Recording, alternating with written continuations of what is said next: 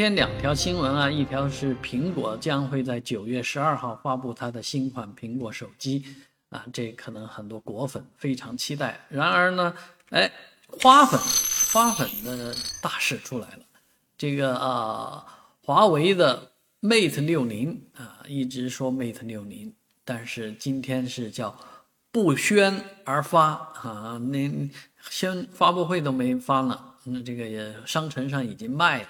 啊，而且也有在实体店当中啊，零零一号的这个顾客买走 Mate 六零，啊，但是也很奇怪啊，这个 Mate 六零的芯片方面的消息是比较少的，而且也自相矛盾的，或者说呃存疑的啊。不管怎么说，这款手机是一款非常好的手机，呃，是目前华为的旗舰机型啊，当然价格呢没有卖到一万以上。啊，也几千块钱，六七六七千块钱买得到，这是非常令花粉们非常开心的事情。啊，这款手机最大的特点是能够打卫星电话。啊，当然这个肯定有要有收你相应的资费的，就跟当初说能用五 G 的时候，大家也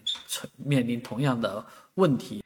这电话能打卫星的话，那费用可能也是蹭蹭的上去，不到万不得已，肯定也不会打卫星电话。但是未来六 G 或者说更新的这个技术来讲，肯定是要脱离这个目前的基站啊，利用卫星啊。那像这个特斯拉的老板埃隆·马斯克，还有 Starlink 有这种星链技术啊，那将来能够跟这种低轨道卫星取得联系，应该是比较方便的事情。那么一小部手机就能够啊和卫星取得。联联通的话，这个世界又会发生新的变化。我们期待着未来啊，期待着未来以来。